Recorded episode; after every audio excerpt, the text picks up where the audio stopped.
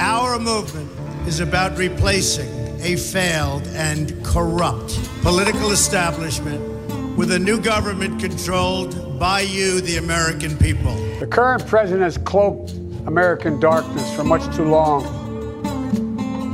Too much anger, too much fear, too much division. The Washington establishment and the financial and media corporations that fund it exist for only one reason to protect and enrich itself. Here and now, I give you my word. If you entrust me with the presidency, I will draw on the best of us, not the worst. I'll be an ally of the light, not the darkness. The establishment has trillions of dollars at stake in this election. For those who control the levers of power in Washington and for the global special interest, they partner with these people that don't have your good in mind. But while I'll be a Democratic candidate, I will be an American president. I'll work hard for those who didn't support me, as hard for them as I did for those who did vote for me.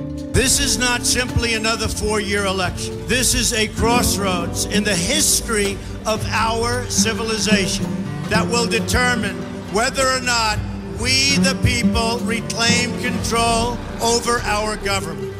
It's time for us, for we, the people, to come together. And make no mistake, united we can and will overcome this season of darkness in America.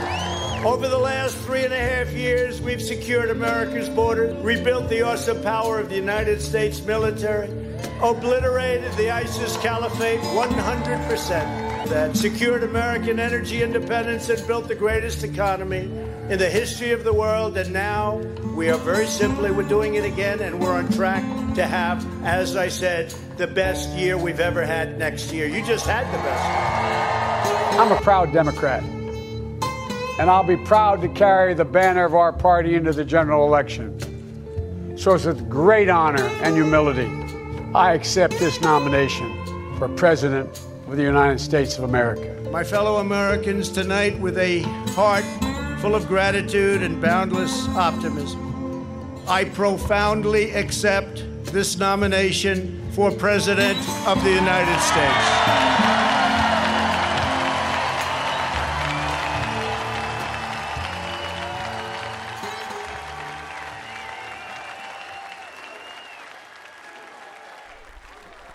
Entre tudo o resto, 2020 é também o ano das eleições mais dramáticas da história dos Estados Unidos da América.